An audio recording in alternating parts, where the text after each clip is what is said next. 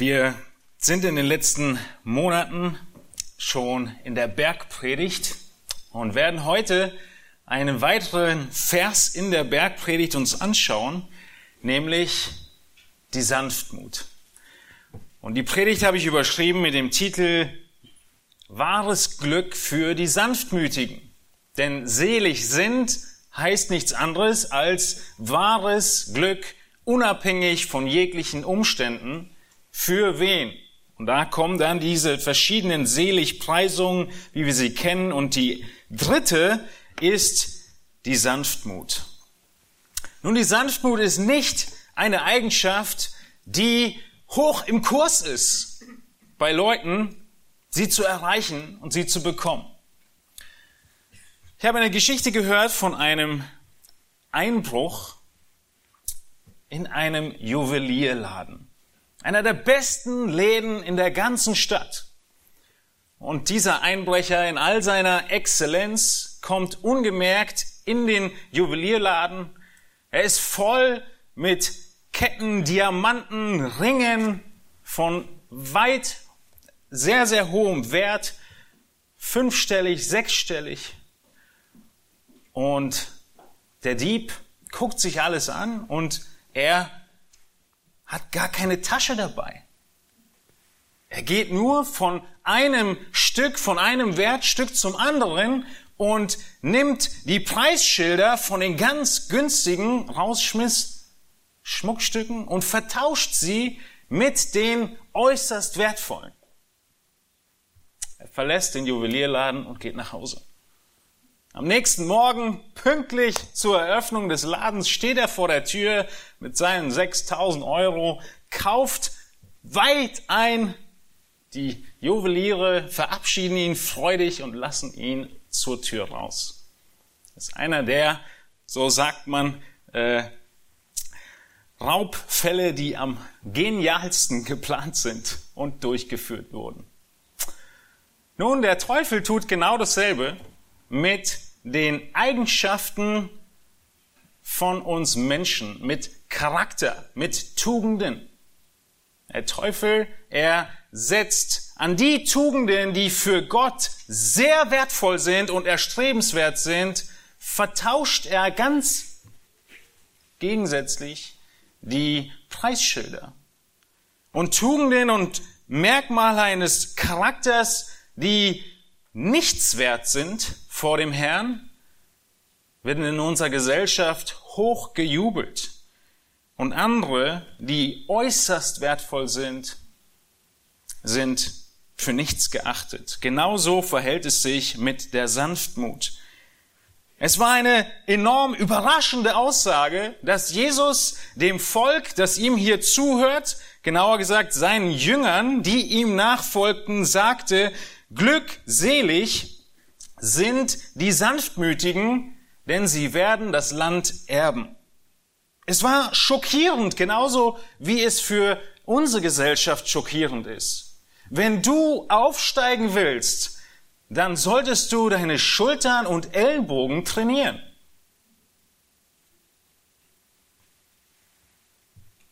Das große Erbe von dieser Welt verheißt Gott aber nicht denjenigen, die wissen, wie man sich hocharbeitet, sondern den Sanftmütigen.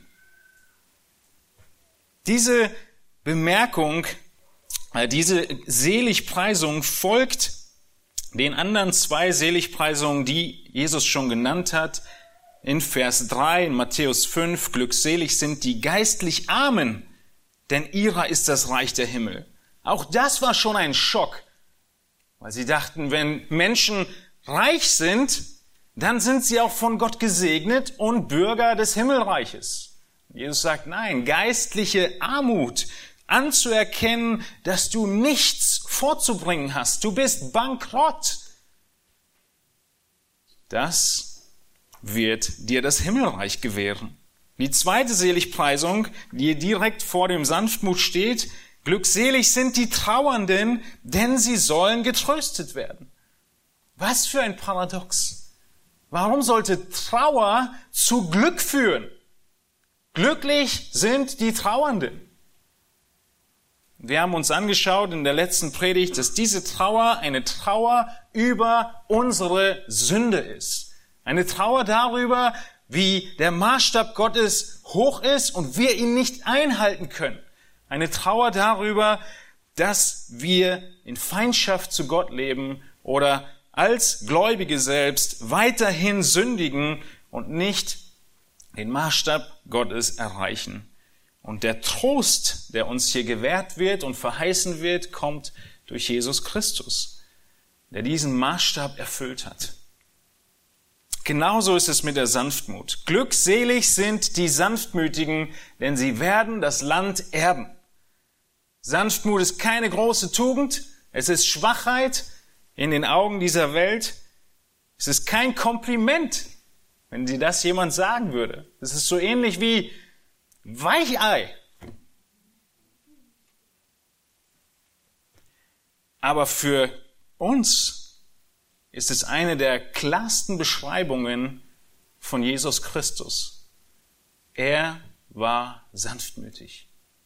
Und Jesus sagt, die Menschen, die in mein Reich kommen, sind sanftmütig. Und damit sagt er auch, wer nicht sanftmütig ist, ist nicht Bürger des Reiches der Himmel. Was bedeutet Sanftmut? Schauen wir uns einige, ähm, einiges dazu an. Und wenn wir überlegen, was Sanftmut ist, dann beginnen wir mal damit auszuräumen mit dem Gedanken, dass es etwas für Weicheier wäre, dass Sanftmut etwas mit Schwäche zu tun hat. Einer der Menschen, die die Bibel oder äh, der Mensch, den die Bibel als sanftmütigen Mann beschreibt, ist Mose. Mose in 4. Mose 12. Mose war nicht immer sanftmütig. Wir erinnern uns vielleicht, dass Mose in 2. Mose 2 noch ziemlich aufbrausend war und zornig und einen äh, Vorsteher umgebracht hat. Gott musste Mose in die Erziehung nehmen und ihn zu einem sanftmütigen Mann machen. Aber in der Sanftmut hat Mose lediglich gelernt, sich unter die Hand und unter die Macht Gottes zu stellen. Er ist nicht zum Weichei geworden. Er ist weiterhin einer der größten Führer der Menschheit gewesen, der das Volk Israel aus der Sklaverei bis vor das verheißene Land geführt hat. Und diese Sanftmut, dieser Vers über die Sanftmut Moses wird uns in 4. Mose 12 genannt, wo Mose angegriffen wird von den nahestehendsten Personen überhaupt, von Miriam und Aaron, die gegen ihn sprechen in 4. Mose 12, Vers 1 und sagt, redet denn der Herr allein zu Mose? Redet er nicht auch zu uns? Sie schwärzen ihn an. Sie wollen Sie, sie, sie nehmen seine Leiterschaft nicht an. Sie hinterfragen ihn. Und der Text heißt in Vers 3, und der Herr, Gott, hörte es. Aber Mose, hier kommt der Vers, war ein sehr sanftmütiger Mann, sanftmütiger als alle Menschen auf Erden. 4. Mose 12, Vers 3. Sanftmut hat nichts mit Männern oder Frauen zu tun, die nichts auf dem Kasten haben, die schwach sind, sondern Sanftmut, vielleicht habt ihr diese Definition schon gehört, ist Kraft unter Kontrolle. Wir werden die noch ein bisschen weiter ausbauen im Laufe der Predigt. Mose, er war ein Anführer, der seine Kraft unter die Autorität Gottes legte. Nun, die sanftmütigste Person überhaupt auf dieser Welt war natürlich Jesus Christus. Von Jesus wird gesagt, er ist sanftmütig wie ein Lamm. Von Jesus wird gesagt, oder Jesus hat diese Sanftmut vollkommen und perfekt gelebt. Und jeder von euch würde übereinstimmen zu sagen, Jesus, ja, der war sanftmütig. Aber war er deshalb ein Schwächling? Hat er keinen Mut mehr? Hat er nicht mehr durchgegriffen? Wie ordnen wir denn kurz nach Matthäus 11, wo er als sanftmütig beschrieben wird, die Tempelreinigung ein. Wo er voll Eifer ist, für wen? Um des Namens Gottes willen, dass der Tempel missbraucht wurde zur Markthalle und ihn säubert. Das war nichts für ein Weichei. Er alleine gegen einen ganzen Marktplatz und er hat alle vertrieben und sauber gemacht. Sanftmut hat nichts zu tun mit Schwäche. Sanftmut ist eine der höchsten Tugenden in Gottes Augen.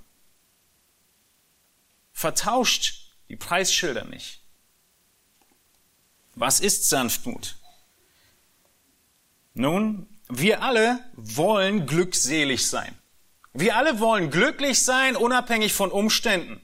Wir wollen diese Seligpreisung, die Jesus hier nennt, sagen, ja, ich möchte ins Himmelreich und ich möchte auch hier und jetzt glückselig leben. Deshalb gehe ich davon aus, wenn Jesus sagt, glückselig sind die Sanftmütigen, sagt ihr, ja, wir wollen auch sanftmütig sein, weil wir dann glückselig sind. Nun, wie können wir das sein? Die Sanftmut geht den anderen zwei Seligpreisungen hinterher. In der letzten Predigt habe ich euch schon gesagt, dass diese Seligpreisungen, diese einzelnen Auflistungen aufeinander aufbauen. Sie sind nicht willkürlich dahergesagt, sondern Jesus baut das Argument auf und er zeigt nach der geistlichen Armut in Vers 3 und nach dem Trauern über Sünde in Vers 4, dass jetzt die Sanftmut folgt. Und wir werden uns im Laufe der Predigt anschauen, wie die zusammengehören. In einem Wörterbuch über das griechische Wort findet man die Übersetzung und die Varianten zu übersetzen sanftmütig, freundlich oder milde. Eine milde, freundliche Haltung, das ist Sanftmut. Rücksichtsvoll zu sein sanfte, unscheinbare Menschen, ein zartes Wesen. Aber Sanftmut ist nicht Schwäche, sondern ist kontrollierte Kraft.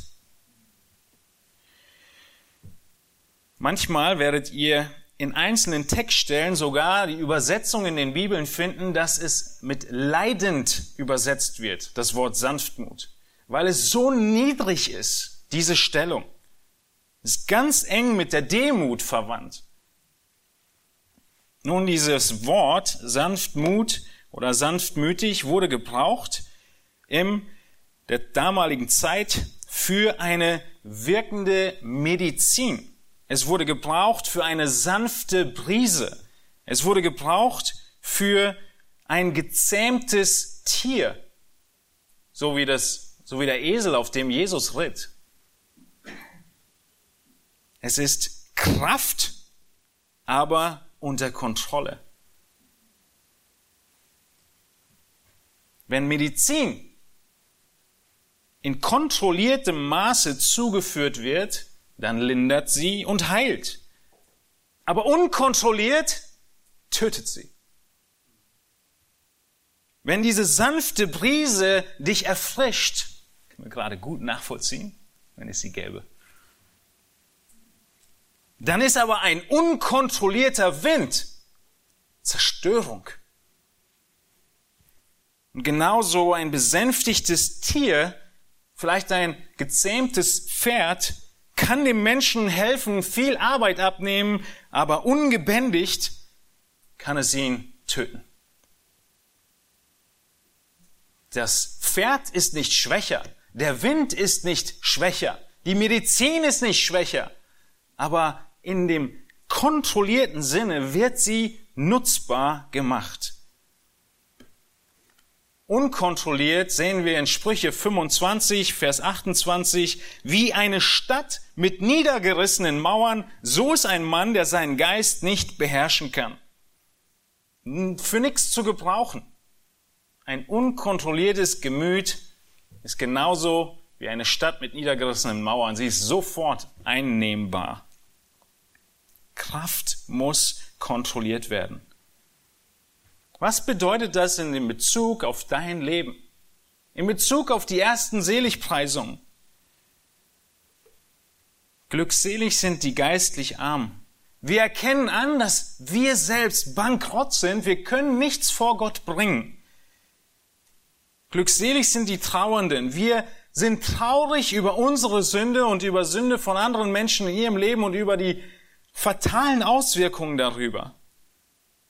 Und die Sanftmut, sie erkennt jetzt Gottes Führung an und wir ordnen uns als Gläubige unter Gottes Hand.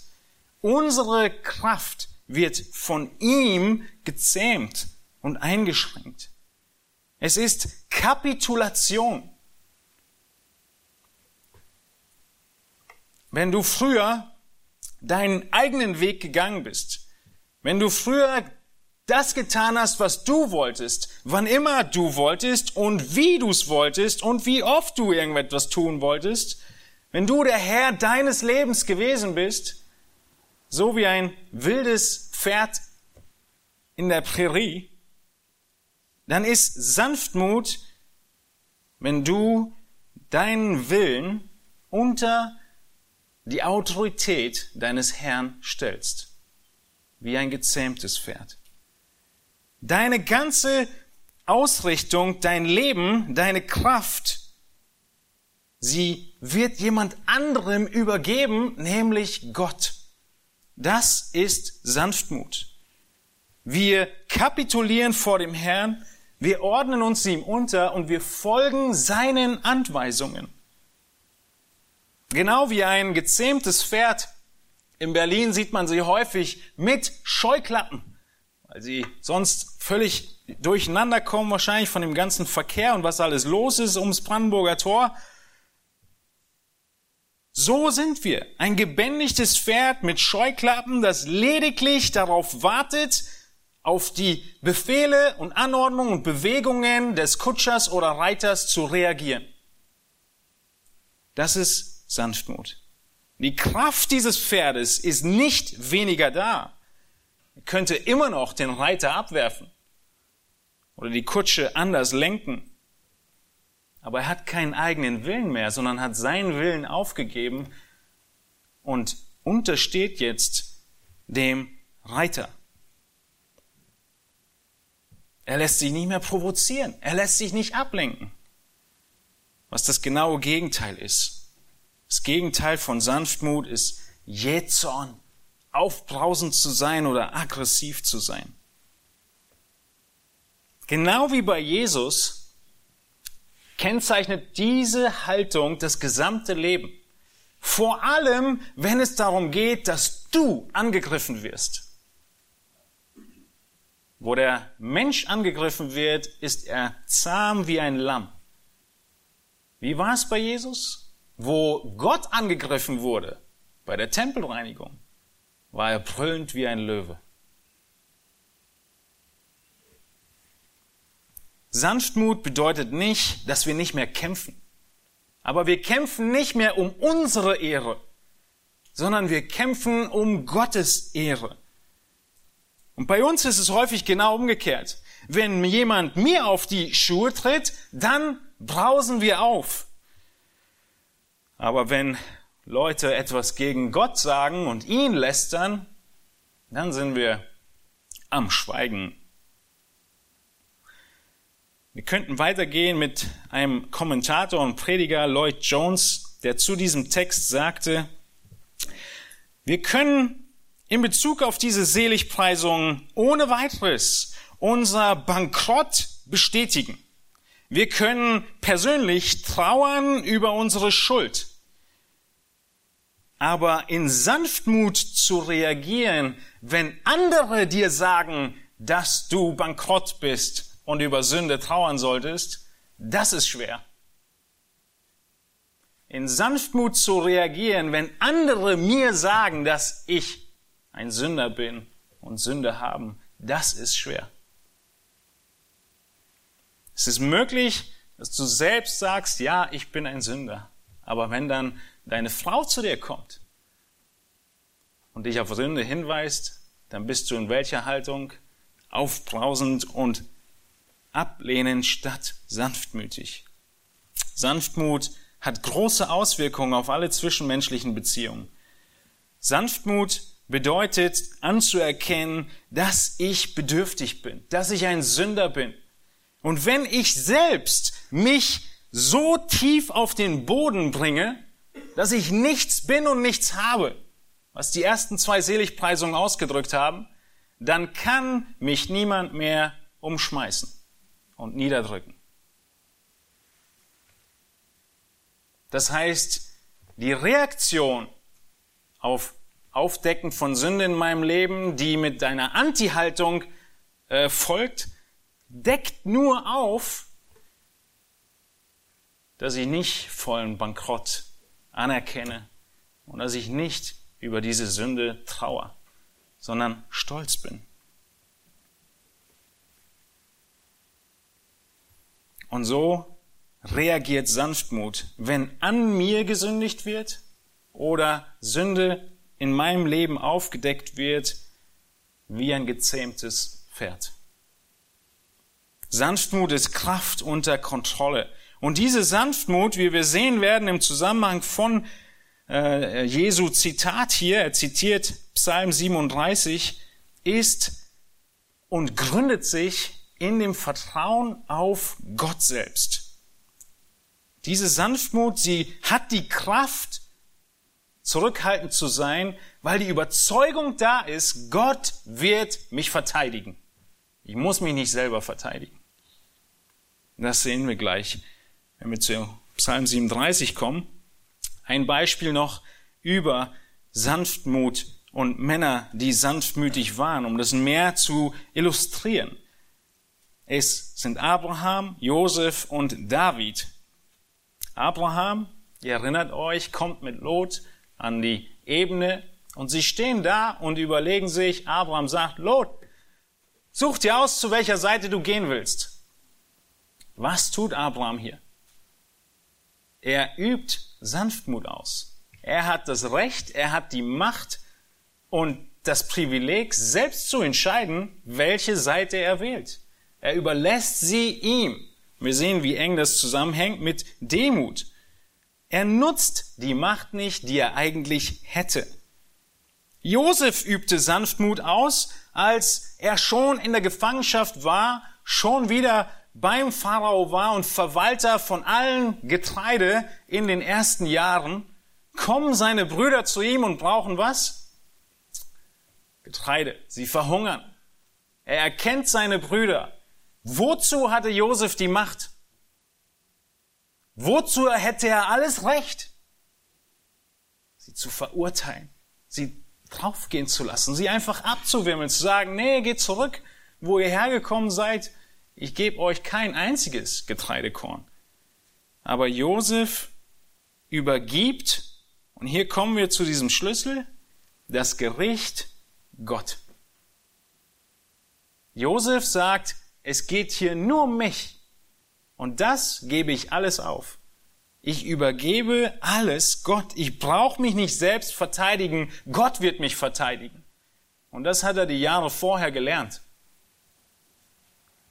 von dem äh, Moment an, wo er in den Brunnen geworfen wurde, bis zu diesem Zeitpunkt. Das war Abraham und Josef. David wird von Saul verfolgt. David ist schon zum König gesalbt. Er bekommt die Möglichkeit, Saul umzubringen. Was tut er? Er überlässt den Zeitplan, nur den Zeitplan, völlig Gott. Statt Saul, den König, der, der den Herrn abgelehnt hat, auf der Stelle umzubringen, schneidet er nur ein Zipfel von seinem Gewand ab, um zu zeigen, dass er die Möglichkeit gehabt hat, ihn umzubringen. David hatte das Recht, er hatte die Möglichkeit, aber was tut er? Er nimmt das Gericht nicht in seine Hand. Er überlässt es Gott und in diesem Fall den Zeitplan des Todes dieses Königs. Sanftmut bedeutet also zurückhaltend für sich selbst zu sein und für seine Ehre und stark zu sein für Gott und für seine Ehre. Und jetzt möchte ich euch bitten, Psalm 37 einmal aufzuschlagen. Wir haben an anderen Stellen in der Bergpredigt schon gesagt, dass Jesus an vielen Stellen alttestamentliche Wahrheiten zitiert oder darauf anspielt. Die ersten zwei Seligpreisungen haben wir auch schon im Alten Testament gefunden und genauso ist es hier mit dieser Seligpreisung. Wir sehen im Psalm 37 in dem Zusammenhang, wo dieser Vers herkommt, selig sind die Sanftmütigen, was Jesus hier noch mehr meint, wo, in welchem Zusammenhang dieser Vers ursprünglich steht in Psalm 37. Lass mich lesen von Versen 1 bis 11 und Vers 11 ist dann das Zitat von David, Psalm 37, erzürne dich nicht über die Bösen und ereifere dich nicht über die Übeltäter, denn sie werden schnell verdorren wie das Gras und verwelken wie das grüne Kraut.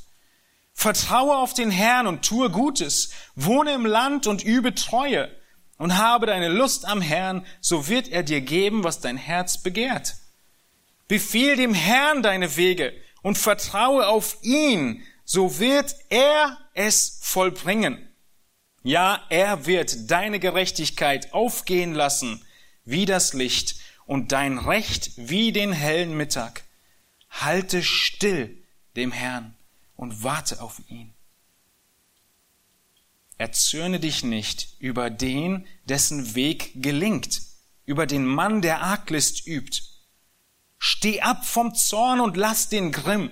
Erzürne dich nicht, es entsteht nur Böses daraus. Denn die Übeltäter werden ausgerottet, die aber auf den Herrn harren, werden das Land erben. Nur noch eine kurze Zeit, so wird der Gottlose nicht mehr sein. Und wenn du dich nach seiner Wohnung erkundigst, ist er nicht mehr da. Aber die Sanftmütigen werden das Land erben und sich großen Friedens erfreuen. Was ist der Zusammenhang in diesen ersten elf Versen? Die große Frage von so vielen von uns. Warum geht es den Bösen so gut und mir so schlecht? Wie kann es sein, dass diese boshaften Menschen nicht schon gerichtet sind? Diese Frage drängt sich auf und die Antwort der Schlusspunkt ist das Zitat von Jesus in seiner Seligpreisung. Und die Menschen damals, die diese Seligpreisung gehört haben, sie kannten große Teile vom Alten Testament auswendig und erst recht Psalmen, weil es die Lieder waren von damals. Und so haben sie ganz genau diesen Zusammenhang, es hat geklingelt bei ihnen. Sie haben ihn verstanden und Jesus hat genau darauf abgezielt. Mach dir keine Sorgen über dein Recht. Reg dich nicht auf darüber, dass die Boshaften, dass es ihnen scheinbar jetzt gut geht. Es geht sehr schnell und sie werden nicht mehr da sein. Du wirst an ihrer Tür klingeln und sie sind nicht mehr da. Aber der große Aufruf, warte, warte, warte auf den Herrn. Er wird dafür sorgen. Er wird Gerechtigkeit aufrichten. Er wird dich verteidigen. Das ist der Zusammenhang von dem Aufruf zur Sanftmut. Die Freude am Herrn zu haben, für ihn zu leben, die ersten Verse in diesem Psalm, auf Gott zu vertrauen, die Lust am Herrn zu haben und Gott wird es schenken. Er wird deine Gerechtigkeit aufgehen lassen wie ein Licht. Wie wächst du in Sanftmut? Du gründest alles auf das Gottvertrauen.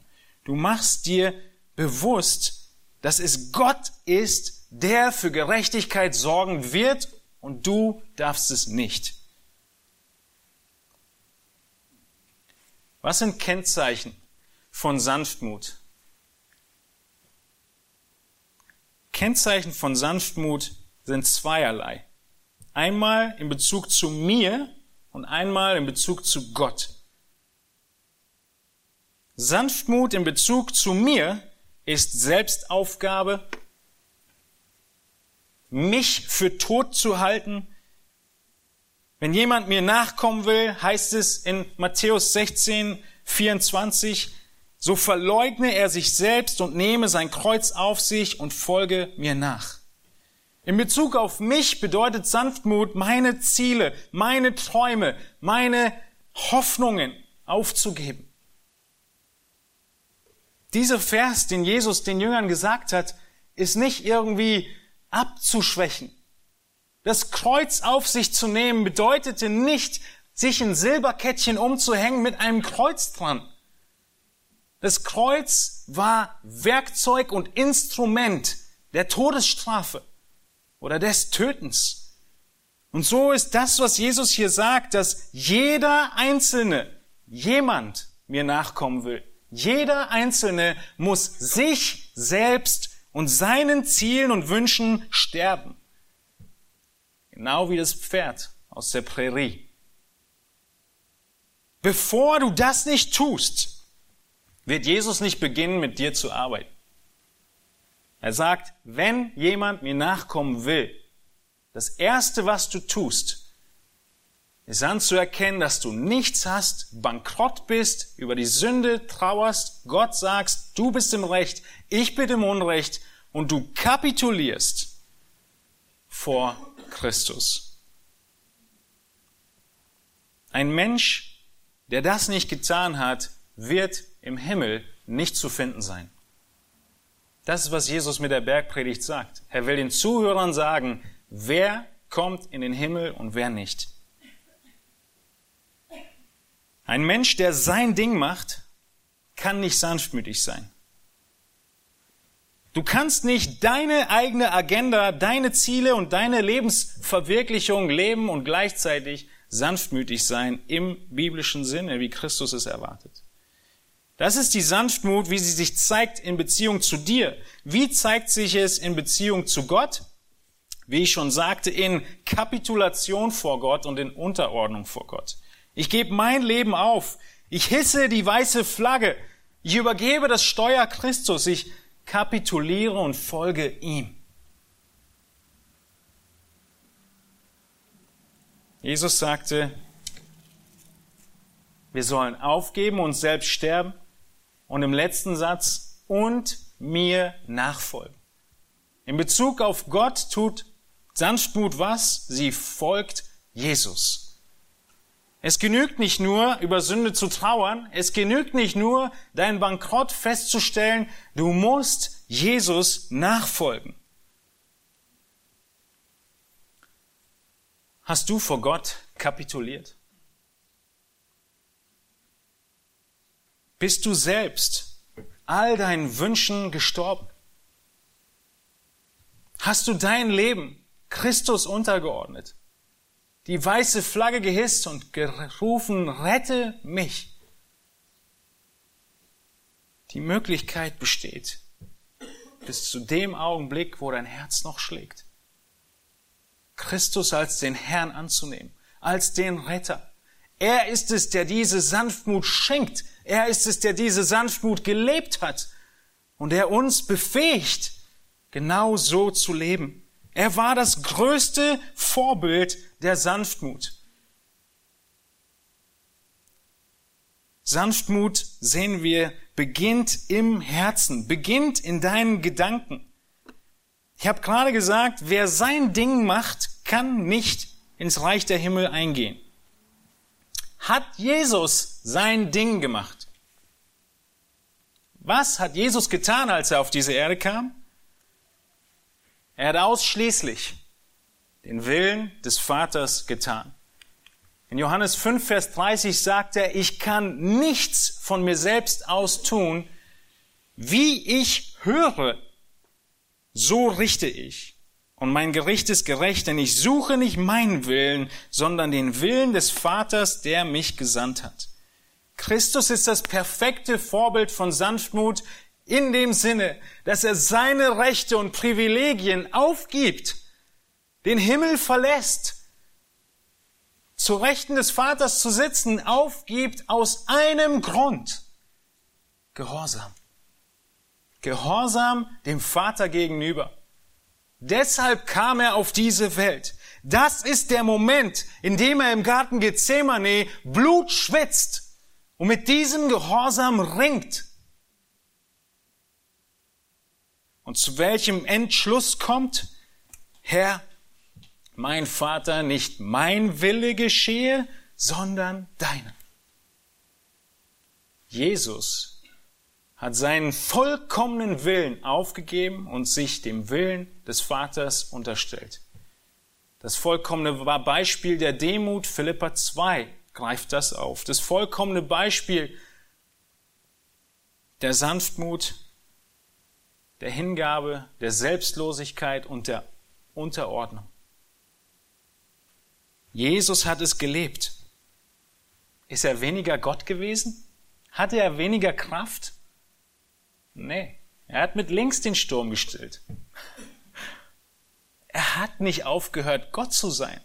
Sanftmütig zu sein bedeutet nicht, dass du nicht mehr vollkommen Mensch bist, sondern du unterstellst dein Leben einem besseren Herrn. Pferde werden gezähmt. Man kann es auch anders machen, aber das ist die Empfehlung, indem eine Beziehung aufgebaut wird zum Pferd. Ich kann nicht viel dazu sagen, ich schmunzel immer nur drüber. Aber so weit bin ich gekommen. Wisst ihr, unsere Sanftmut, sie wird von Gott nicht aufgebaut, indem er uns bricht. Auch das ist eine Variante, ein Pferd zu zähmen, es zu brechen. Christus, er ist so herrlich, so schön, voller heiliger Eigenschaften, dass er uns zieht. Er uns liebt. Und weil er uns liebt, gehen wir gerne unter seine Führung und Hand. Genau wie ein Pferd, das in Liebe und Beziehung gezähmt wird. Jesus blieb vollkommen Gott. Er ist nichts weniger Gott gewesen. Selbst am Ende, als Christus am Kreuz hing, sagte, er könnte Engel rufen und sie würden ihn runterholen vom Kreuz. Er musste nicht sterben, er wollte sterben. Er ist nicht an den Leiden und den Schmerzen und den Verletzungen der Kreuzigung gestorben. Er ist gestorben in dem Moment, wo er es wollte. Willentliche Unterordnung unter den Willen des Vaters. Das heißt in Jesaja 50, meinen Rücken über Christus bot ich denen da, die mich schlugen, und meine Wangen denen, die mich rauften. Mein Gesicht, Angesicht verbarg ich nicht vor Schmach und Speichel. So hat es ausgesehen für Jesus in der Praxis. Aber Gott, der Herr, wird mir helfen. Darum muss ich mich nicht schämen, darum mache ich mein Angesicht wie einen Kieselstein, denn ich wusste, dass ich nicht zu Schanden würde. Das sind Worte Jesu, prophezeit in Jesaja. Ist das nicht genau dasselbe wie Psalm 37? Er wusste, Gott wird mir helfen. Der Text in Jesaja 50 geht weiter. Der mich rechtfertigt, ist nahe. Wer will mit mir rechten? Lasst uns miteinander hintreten. Wer will gegen mich Anklage erheben? Er trete her zu mir. Siehe, Gott, der Herr, steht mir bei. Wer will für mich schuldig erklären? Wer will mich für schuldig erklären? Siehe, sie werden alle zerfallen wie ein Kleid. Die Motte wird sie fressen. Christus wusste ganz genau, dass er sündlos, schuldlos und zu Unrecht verurteilt wird. Und er konnte sagen, sollen sie doch kommen. Ich werde bestehen und Gott der Vater wird mich rechtfertigen. Kannst du das sagen? Kannst du sagen, Herr, ich vertraue auf dich, ich bin schuldlos? Ja und nein. Nein, du kannst es nicht von dir sagen. Aber was kannst du sagen? Sein Kleid für meins. Du kannst sagen, ich bin schuldlos in Christus. Die Gerechtigkeit Christi wird jedem zugerechnet, der glaubt. Und dann kannst genau so auch du so fest vertrauen wie Jesus in Jesaja 50 und sagen, du wirst mich rechtfertigen, denn das Opfer Christi für mich war ohne jeden Makel. Es ist vollkommen. Sie werden alle zerfallen wie ein Kleid. Die Motte wird sie fressen. Niemand kann Anklage gegen mich erheben, weil Christus alles bezahlt hat, alle Schuld bezahlt hat. Genauso hat Petrus es beschrieben in 1. Petrus 2. Er hat keine Sünde getan. Es ist kein Betrug in seinem Mund gefunden worden. Als er geschmäht wurde, schmähte er nicht wieder. Als er litt, drohte er nicht, sondern übergab es dem, der gerecht richtet. Das ist das Lamm. Das ist der sanftmütige Herr und Retter. Er gab alles auf, um sich unter den Willen des Vaters zu stellen. In 2. Korinther beschreibt Paulus es so, ihr kennt ja die Gnade unseres Herrn Jesus Christus, dass er, obwohl er reich war, um euretwillen arm wurde, damit ihr durch seine Armut reich würdet. Sanftmut bedeutet, dass du nicht sagst, ich will dies oder jenes tun, sondern Sanftmut bedeutet, ich will Gottes Willen tun. Und ich vertraue auf seine Gerechtigkeit, ich vertraue auf sein Versorgen, ich vertraue auf seinen Zeitplan in allem. Er wird mich rechtfertigen. Das steht fest, genau wie er Christus auferstehen hat lassen und er heute zur Rechten sitzt des Vaters. Und deshalb sagt Jesus, weil er diesen Weg gegangen ist, weil er schon oben sitzt, ruft er uns zu, nehmt auf euch mein Joch und lernt von mir. Lernt von mir, denn ich bin sanftmütig und von Herzen demütig. So werdet ihr Ruhe finden für eure Seelen. In dem Moment im Garten Gethsemane, als Jesus die Worte beendet hat, nicht mein Wille, sondern dein Wille geschehe, ist was passiert? Die Engel sind gekommen und haben ihn gestärkt. In dem Moment, wo du in Sanftmut reagierst, wird Gott dich stärken. Wir werden Ruhe finden für unsere Seelen. Nicht, dass es ohne Leid wäre in diesem Leben, aber das Land gehört uns. Demut und Sanftmut zeigen sich im Gehorsam zum Vater. Das war der einzige Weg, den Christus gehen konnte, um dich zu retten, um dich zu erlösen. Wenn jemand sich selbst aufgibt für Gott, so ist er nicht verlassen, auch wenn es so, schein, so scheinen mag wie in Psalm 37. Christus ist da, Gott ist da und er wird uns zur Seite stehen. Wie kommen wir zur Sanftmut? Wie gelangen wir zur Sanftmut? Wir gelangen zur Sanftmut kurz und knapp, indem wir die ersten zwei Seligpreisungen leben. Die Sanftmut ist die dritte Seligpreisung. Der Weg dahin sind die ersten zwei. Der Weg dahin ist anzuerkennen und zu bestätigen, dass du völlig bedürftig bist, ein Bettler, der nichts bringen kann in Bezug auf Gerechtigkeit vor Gott. Wie ich schon sagte, Trauer über Sünde. Und Jesus, auch wenn ich mich wiederhole, spricht von den Gläubigen, die ihm nachfolgen. Unser Leben ist von diesem gekennzeichnet. Wir als Gläubige wollen in Sanftmut wachsen. Wie kommen wir dahin? Wir erkennen unsere Schuld an, wir trauern über unsere Schuld, wir sind schockiert über unsere Schuld. Manchmal stehen wir da und halten inne und denken, wie konnte dieser Satz über meine Lippen geraten? Weil wir schockiert sind über unsere Sünde. Wie konnte diese Handlung mir durchgehen? Wir trauern und sind zerstört über den weiterhin vorhandenen Einfluss der Sünde in unserem Leben. Und das macht dich sanftmütig. Dass du den Trost in der Rettung Christi findest am Kreuz. Sanftmut Sie reagiert nicht auf eine Nadel wie ein Luftballon, der platzt. Sanftmut ist das Nadelkissen. Da kannst du reinstechen, wie viel du willst. Es passiert nichts. Was sind Folgen von Sanftmut? Die Folge ist, wie wir schon gesagt haben, dass wir glückselig sind. Dass Gott uns ewiges Leben schenkt. Wir sind Himmelsbürger. Wir haben Glück, ohne von Umständen beeinflusst zu sein. Selig sind, diese Worte haben wir in früheren Predigt schon ein bisschen mehr beleuchtet. Und wir werden die Erde erben. Wir werden das Land erben, heißt es im Text.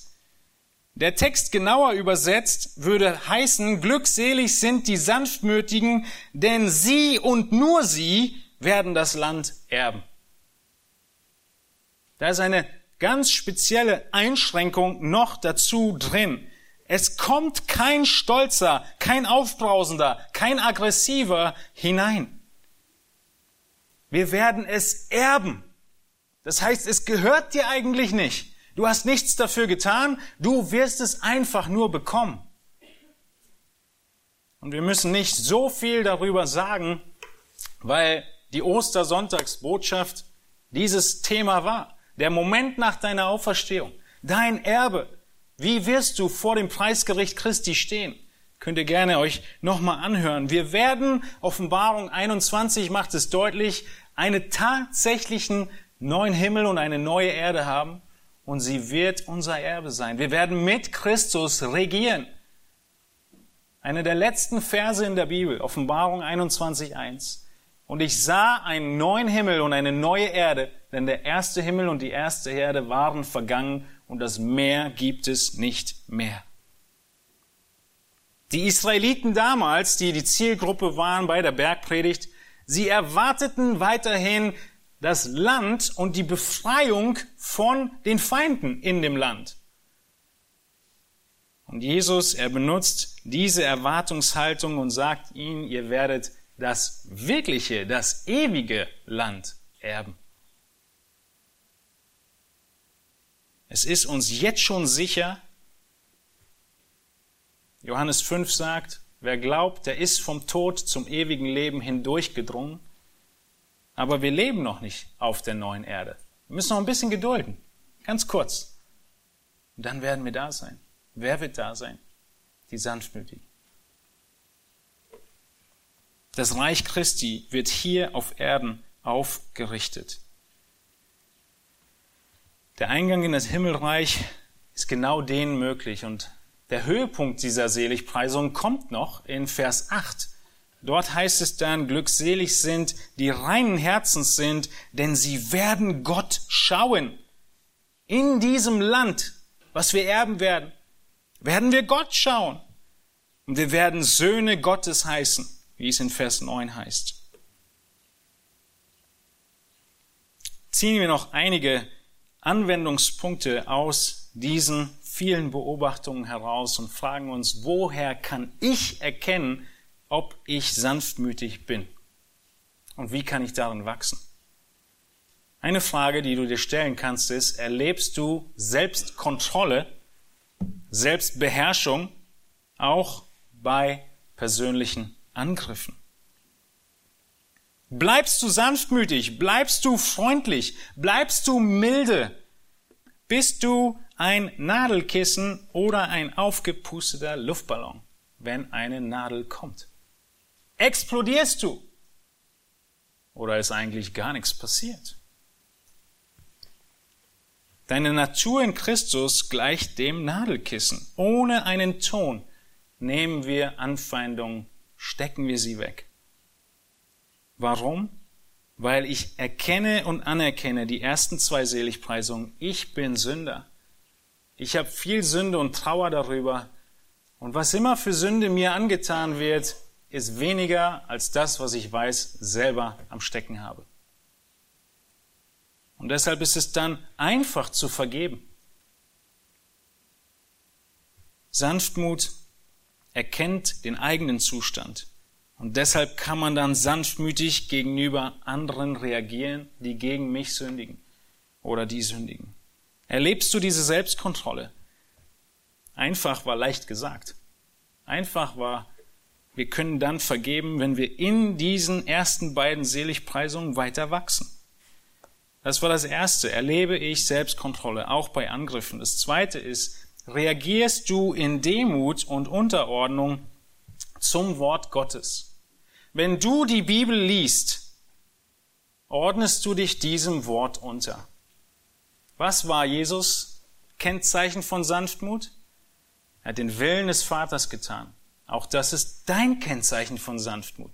Du liest den Willen Gottes, du liest die Bibel und Jakobus spricht davon, dass jeder Mensch schnell zum Hören, langsam zum Reden, langsam zum Zorn sei, denn der Zorn des Mannes vollbringt nicht Gottes Gerechtigkeit.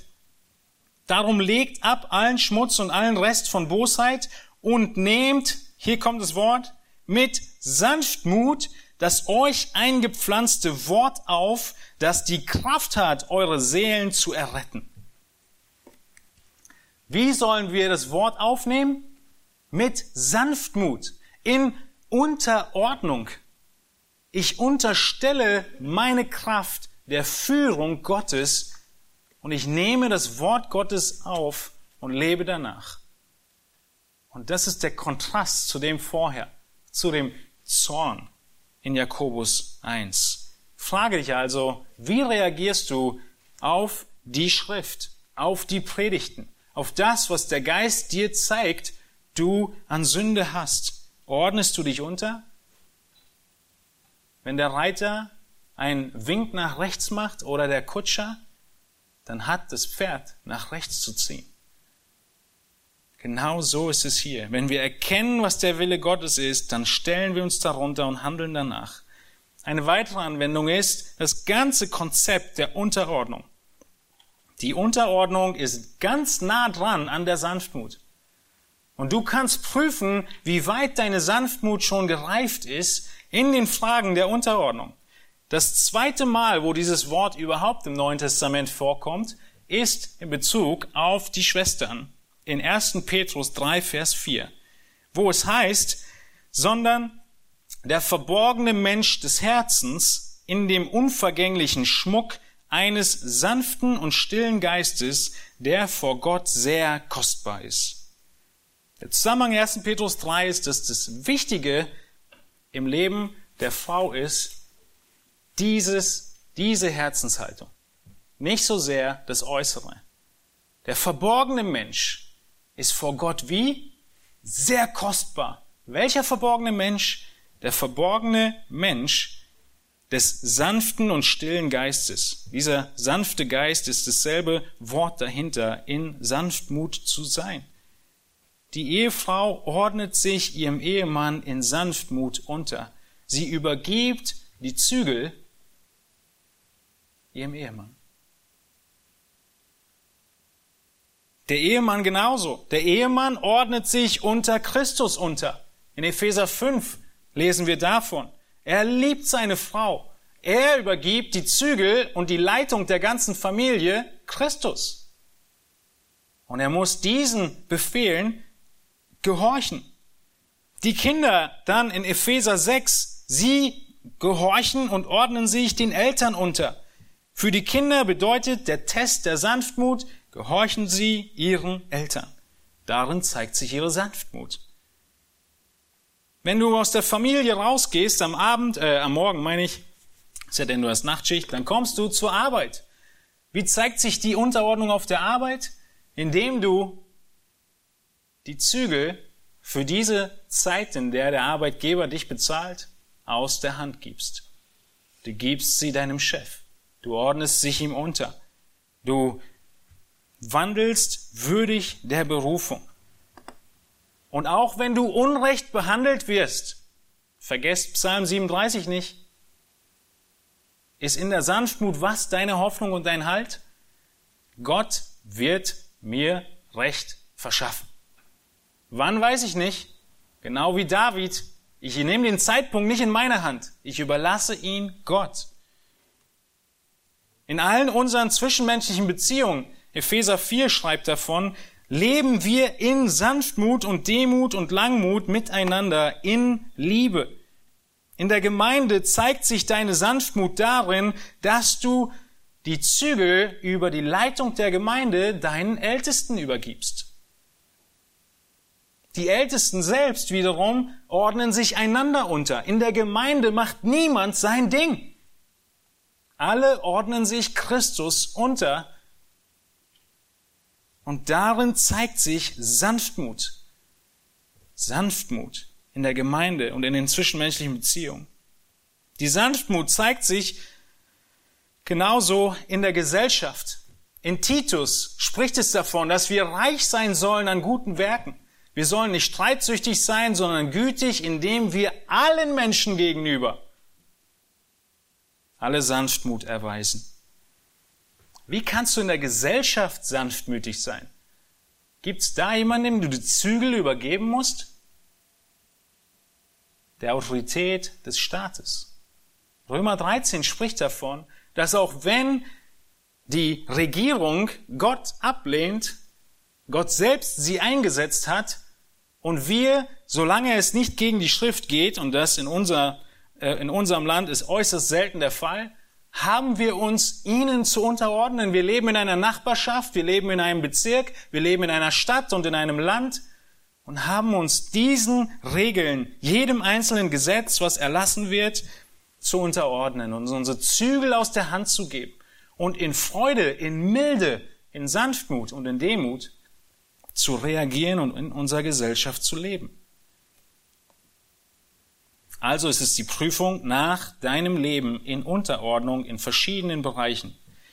Die nächste Prüfung ist die Frage nach dem Frieden. Strebst du nach Frieden? Sehr ähnlich zu dem, was gerade wir in Epheser 1 gelesen haben. Du könntest sagen, Sanftmut ist das Öl im Getriebe von Beziehungen mit Menschen. Mit Sanftmut laufen alle Beziehungen ziemlich rund, weil ich mich zurücknehme, weil ich nicht auf mein Recht poche.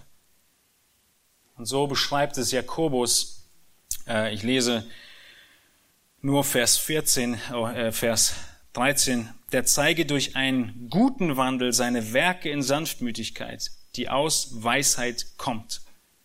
Wenn ihr aber bitteren Neid und Selbstsucht in euren Herzen habt, so rühmt euch nicht und lügt nicht gegen die Wahrheit. Vers 15 sagt er, das kommt von den Dämonen. Neid und Selbstsucht. Wenn ich Korrektur gebe, gebe ich diese Korrektur in Sanftmut. Ein weiterer Text in Galater 6, Vers 1. Korrektur geben in Sanftmut. Brüder, wenn ein Mensch von Übertretung übereilt würde, so helft ihr, die ihr geistlich seid, einem solchen im Geist der Sanftmut wieder zurecht. Wie kann ich sanftmütig sein, wenn ich dir sage, dass du gesündigt hast? Was war Sanftmut nochmal? Sanftmut war, die ersten zwei Seligpreisungen zu leben. Ich rufe mir meine Sünde vor Augen. Ich trauere über meine Sünde. Ich bin mir bewusst, dass ich bankrott bin. Und in dieser Haltung komme ich zu meinem Nächsten. Wird das einen Unterschied machen? Das wird einen Unterschied machen. Diese Haltung möchte Gott, wenn wir einander im Bild gesprochen die Füße waschen, wenn wir einander helfen, Sünde zu erkennen und abzulegen. Wir haben uns angeschaut, was die Bedeutung von Sanftmut nicht ist, was sie ist. Wir haben in dem Text, aus dem Jesus zitiert, im Psalm 37 gesehen, dass die Sanftmut im Kern sich auf Gott Vertrauen gründet. Ich kann mich zurücknehmen und Gott die Zügel übergeben, weil er Recht sprechen wird. Die Kennzeichen von Sanftmut in Bezug auf mich sind, dass ich mein Leben aufgebe, meine Ziele. Kennzeichen in Bezug auf Gott waren, dass ich vor ihm kapituliere, mich ihm unterordne und ihm nachfolge. So folg mir nach, hat Jesus gesagt. Wir haben gesehen, wie Jesus das vollkommene Vorbild dieser Sanftmut ist, zu der wir angehalten sind. Und in jedem Moment können wir wie in Psalm 37 oder in, Jesaja 50 gelesen, können wir sagen, Es ist keine Schuld an mir, weil Christus keine Schuld hat. Wir sind in ihm und in Christus suchen wir danach, genau so zu handeln und zu imitieren. Ihn zu imitieren. Was sind Folgen von Sanftmut? Wir werden das Reich erben. Wir werden das Land erben. Wir werden glückselig sein. Wir werden Glück hier und jetzt erfahren, unabhängig von Umständen, weil Gott für uns Recht sprechen wird, auch in Schwierigkeiten. Und wir erkennen die Sanftmut daran, dass du dich in Selbstbeherrschung übst, auch bei persönlichen Angriffen, dass du in Demut und Unterordnung dich unter das Wort Gottes stellst, wo es dich von Sünde überführt, dass du selbst in Unterordnung in den einzelnen Beziehungen, in denen du bist, lebst und nicht dein Ding machst, dass du nach Frieden strebst und dass wenn du Korrektur gibst, es in Sanftmut tust. Mose, er konnte hart sein, aber nur wenn es um Gott ging. Wenn es um ihn ging, hat er alles eingesteckt.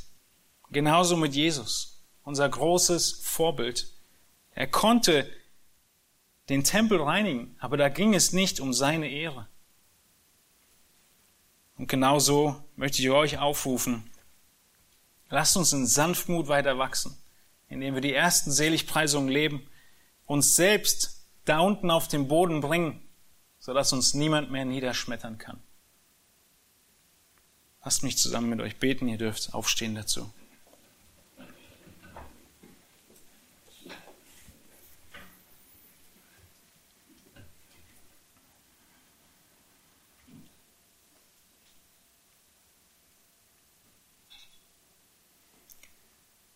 Herr Jesus Christus, wir wollen dir danken, wir wollen dich preisen dafür, dass wir diesen hohen Maßstab nicht selbst zu erfüllen haben. Wir könnten es nicht.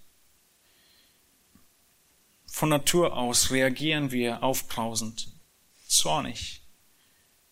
Von Natur aus meinen wir, wir hätten so viel verdient und uns würde so viel zustehen. Herr, und du bist arm geworden, damit wir reich werden. Du hast dein Leben gelebt in Unterordnung unter den Willen des Vaters. Und so willst du auch uns befähigen, genau dasselbe zu tun. Du, Herr, hast darauf vertraut, dass dein Vater dich recht sprechen wird. Schon in der Prophezeiung Jesaja 50. Und es ist so eingetroffen. Wie viel mehr dürfen wir vertrauen, dass du uns recht sprechen wirst. Wir müssen nicht selbst für unser Recht sorgen. Wir können uns zurückhalten.